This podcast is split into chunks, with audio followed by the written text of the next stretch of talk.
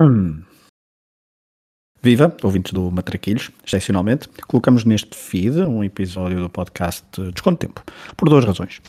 Primeiro, para dar a conhecer este podcast, que em 2023 terá uma nova filosofia, episódios monotemáticos, mais curtos, e também porque neste desconto de tempo falamos de futebol, sobre o possível apuramento da seleção feminina para o Mundial de 2023. Esperemos que gostem e fica o convite para subscreverem este podcast Desconto de Tempo do Engenheiro Desportivo nas vossas plataformas de podcasts favoritas. A Seleção Nacional Feminina de Futebol jogará na quarta, um dos jogos mais importantes da sua história, na Nova Zelândia, frente aos Camarões. A equipa comandada por Francisco Neto disputará um lugar no Mundial de 2023. Algo inédito para o futebol português e que pode ser marcante para esta geração de futebolistas. Nos próximos minutos, eu, Pedro Fragoso, estarei à conversa com a jornalista Inês Braga Sampaio sobre esta decisiva partida para as portuguesas. Venham daí e façam connosco um desconto de tempo.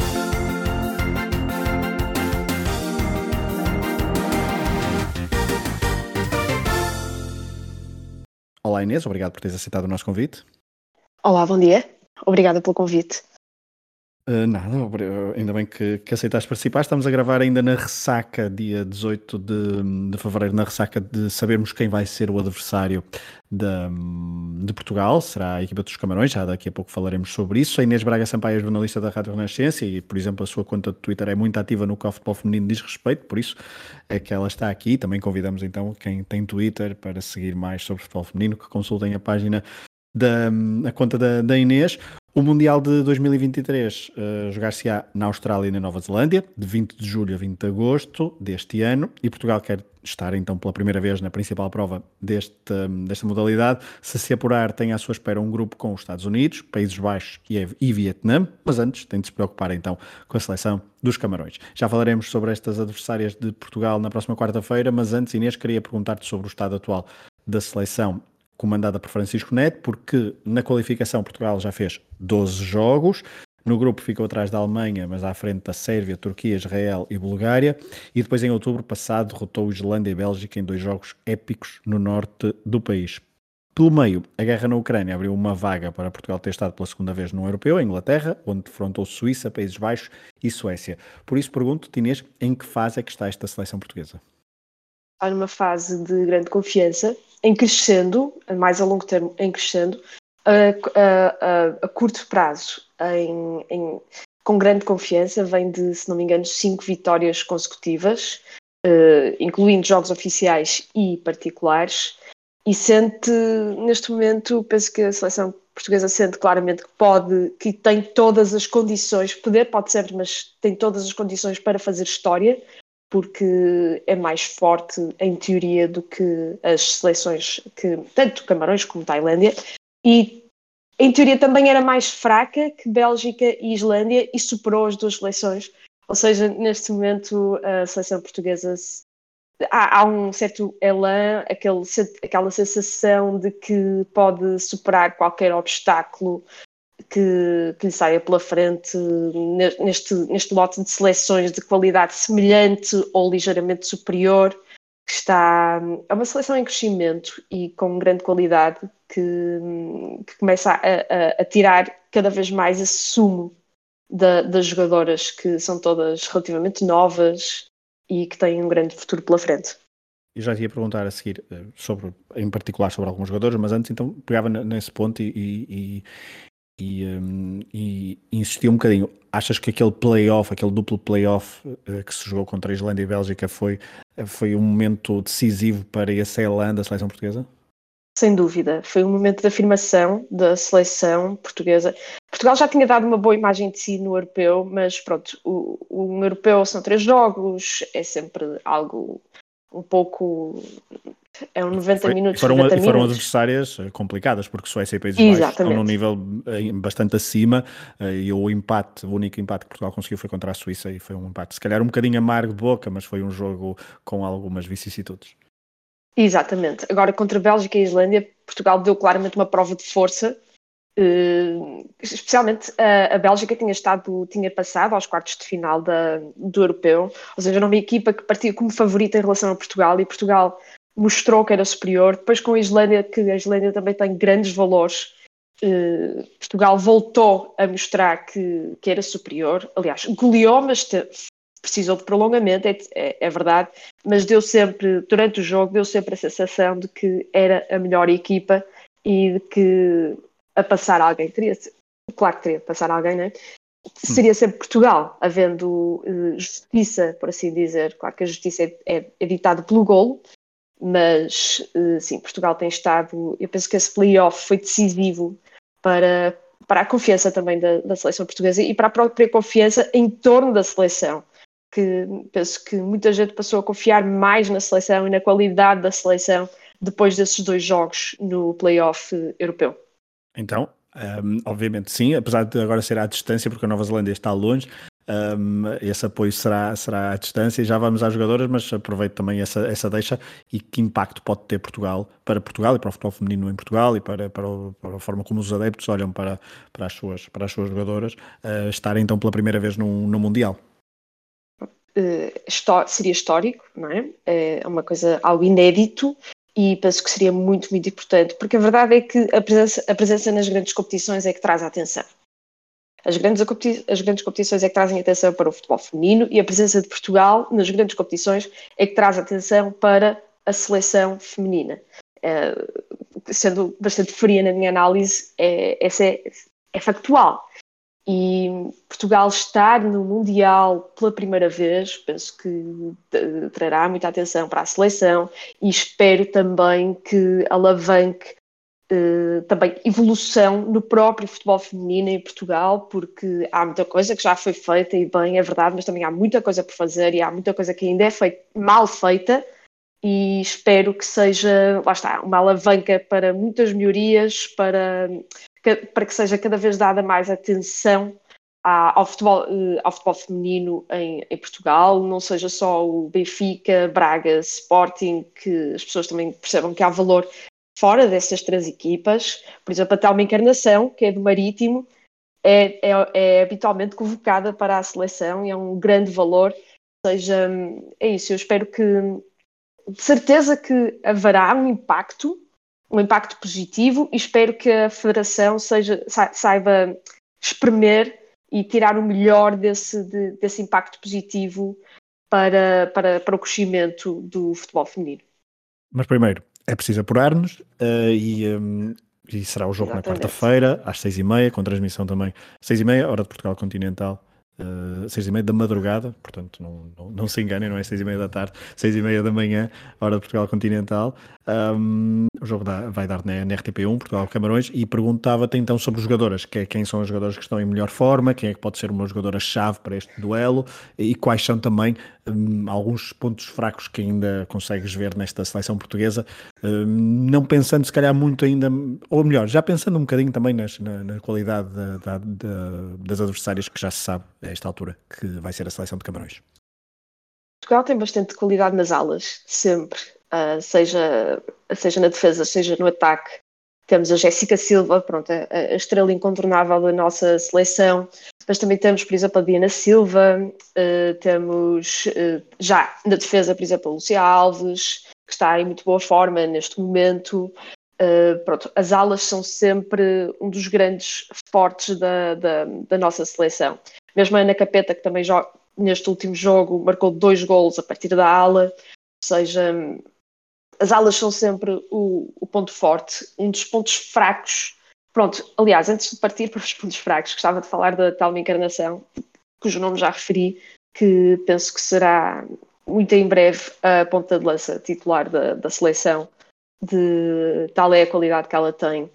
E apesar disso, faltam golos. É, é, um pouco irónico estar a dizer isso depois de termos dado 4-0 à Nova Zelândia, mas faltam golos à seleção ainda, um pouco e penso que a teleencarnação é uma das respostas a esse, a esse problema. Apesar de a Jéssica Silva, por exemplo, estar cada vez mais forte no, no capítulo da, da, finalização. No meio campo, Portugal é muito sólido, é uma equipa que gosta de ter a bola e tem jogadoras talhadas para isso, como a Dolores, tem a Vanessa Marques, a Tatiana, a Andréa Jacinto, eh, a Andrea Norton, que é uma jogadora extremamente, extremamente criativa, tanto pode jogar no meio como pode jogar nas alas. Um, tens aqui a Nazaré, obviamente, que também pode jogar no meio e nas alas. Um, em termos de pontos fracos, uh, ainda temos defensivamente, as nossas defesas, uh, defensivamente, aliás, somos um pouco lentas. Especialmente as, as, nossas centrais são um pouco lentas e podem ter muitas dificuldades ne, nesse aspecto, frente aos camarões, que têm jogadoras muito rápidas, técnicas e inteligentes. Ou seja, pode ser, especialmente porque Portugal vai naturalmente procurar assumir o jogo, ou seja, tem que ter muito cuidado com o contra-ataque dos camarões, que também são uma equipa que gosta de controlar, eh, controlar a bola, atenção. Não são uma equipa só contra-ataque apenas, mas assumindo que Portugal vai ter a bola, ou que vai procurar ter a bola, terá de ter também cautela com o contra-ataque, pelo facto de ter centrais relativamente lentas que podem sofrer muito com o jogo aéreo. E além disso, os Camarões têm uma ponta de lança bastante possante, que criará de certeza problemas no, nas, bolas, nas bolas paradas. É um, dos, é um dos pontos mais fracos da seleção. Portugal continua a, sofrer bastantes golos de bola parada. E os Camarões têm uh, uma avançada que é do Yasin Dash, que é a BAM, que pode fazer, pode causar muitos estragos uh, a Portugal. Não só pelas centrais, as nossas guarda-redes também têm algumas debilidades ainda no jogo aéreo, ou seja, são aspectos a ter em conta, defensivamente em especial, porque ofensivamente Portugal está muito bem apetrechado e cada vez mais bem apetrechado um, especialmente pela evolução, por exemplo, da Jéssica, como eu disse, que cada vez mais é, é, tem, tem, tem capacidade goleadora, uh, tem acrescentado esse aspecto à, à, à, à, criatividade e tem cada vez melhor tomada de decisão. Ela, a Diana Silva, etc. Ou seja, Portugal tem no ataque está bem, está bem servido, é na defesa que tem de ter especiais cautelas. E olhando um, para, para, para, para a equipa adversária. O, uh, os Camarões venceram a Tailândia por 2-0 com dois golos vindos do banco por Gabriel Onguené. Uh, portanto, foi um jogo bastante. Pelo menos eu não vi o jogo, mas pelas estatísticas uh, e pela, pela marcha do marcador, parece um jogo relativamente complicado para, para Camarões.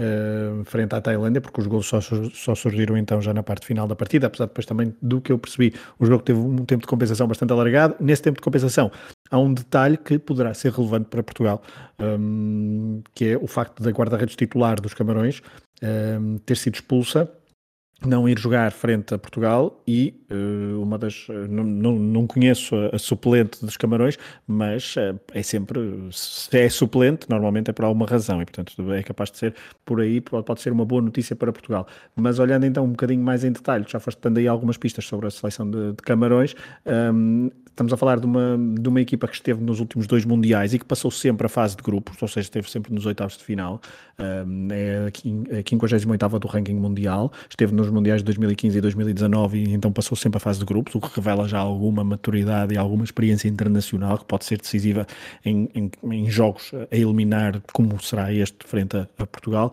Um, como é que perspectivas então esta, esta seleção de Camarões frente a Portugal? É muito complicado eu penso que Portugal tem capacidade para passar, penso que Portugal é superior aos Camarões. É um pouco uma, uma avaliação um pouco difícil de fazer porque não vi as duas seleções jogar uma contra a outra, mas uh, penso que Portugal tem capacidade para passar. Agora, é verdade, Camarões tem muitas, tem, já tem muita experiência, estiveram nos dois últimos mundiais, oitavos de final, Portugal não esteve num único mundial e só esteve até agora em duas fases finais de europeus. Isso é muito importante ter em conta. E além disso, eles têm, parece que não, mas Camarões tem mais jogadoras em equipas de, em, grandes, em grandes campeonatos do que Portugal. Tem jogadoras nos Estados Unidos, duas, se não me engano, tem jogadoras no, no, tem uma jogadora no PSG, tem uma jogadora no Inter Milão, ou seja, não são, não, não é uma seleção de jogadoras inexperientes, não só a nível de seleção como a nível de clube é preciso ter muito, muito cuidado. São jogadoras, são, em termos de ataque, por exemplo, tens as avançadas uh, Anshut, uh, Yango, uh, a Bam, que eu falei, que é uma avançada muito possante.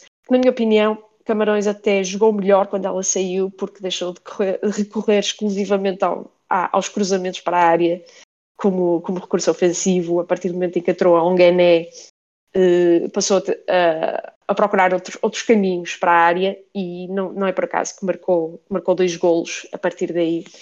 Uh, ou seja, Portugal tem de ter muito, muito cuidado. Isto é uma seleção de qualidade, não é? E, e face, a, e, aliás, frente à Tailândia, é verdade que demorou a desbloquear, mas esteve sempre por cima.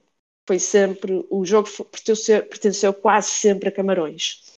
Um, agora, há essa vantagem de que falaste, que a guarda-redes foi expulsa, foi uma entrada, diga-se, completamente propositada, já, já nos descontos, já com 2-0, e, e ia prejudicando a equipa não só por esse aspecto, por ter deixado a equipa com 10 jogadoras, mas também porque provocou que, que, que Camarões jogasse praticamente um prolongamento. Foram 24 minutos de descontos. Com é uma, guarda-redes que era, que era uma jogadora de campo, creio, não era? Uh, sim, sim, exatamente, exatamente. Teve de, teve de ser uma jogadora que, pronto, teve visíveis dificuldades em agarrar a bola em certos lances, mas acabou por não, não comprometer, uh, porque se tivesse comprometido, e não seria culpa dela necessariamente, se tivesse comprometido, Camarões ter-se visto numa situação muito complicada. Um, mas sim, eh, Camarões, atenção a Camarões, não se pode subestimar esta seleção. Nós, eh, na Europa tendemos a tendemos por, um, por certos uh, estereótipos ou certos preconceitos, tendemos a desvalorizar as seleções africanas, mas esta seleção africana é, tem muita qualidade e tem jogadoras, lá está, é importante referir isto, tem mais jogadoras em campeonatos de topo do que Portugal. Aliás, Portugal tem, uh, tem, tem jogadoras em Espanha, é verdade, mas de resto não há mais. Elas têm jogadoras em duas das melhores equipas dos Estados Unidos, têm jogadoras numa das melhores equipas de Itália. Ou seja, é, é, não podemos subestimá-las. Ainda assim, acredito que Portugal uh, tem todas as condições para passar. Uh, uma última pergunta, não sei se temos aí, se tens aí de memória, mas nos últimos anos Portugal tem jogado frente a seleções africanas, uh, tem algum histórico um, nesse confronto, porque frente a, frente a Camarões nunca jogou, pelo que eu percebi. E, portanto, será uma estreia a nível de seleção feminina, Portugal jogar contra Camarões. Nos últimos anos, eh, também se calhar fruto desta da pandemia e tudo isso, se calhar houve menos amigáveis e menos possibilidade de jogar frente a seleções parecidas com, com, com Camarões e, na, e, na, e, agora jogamos contra a Nova Zelândia, que também não sei se tem as mesmas uh, características desta, desta seleção.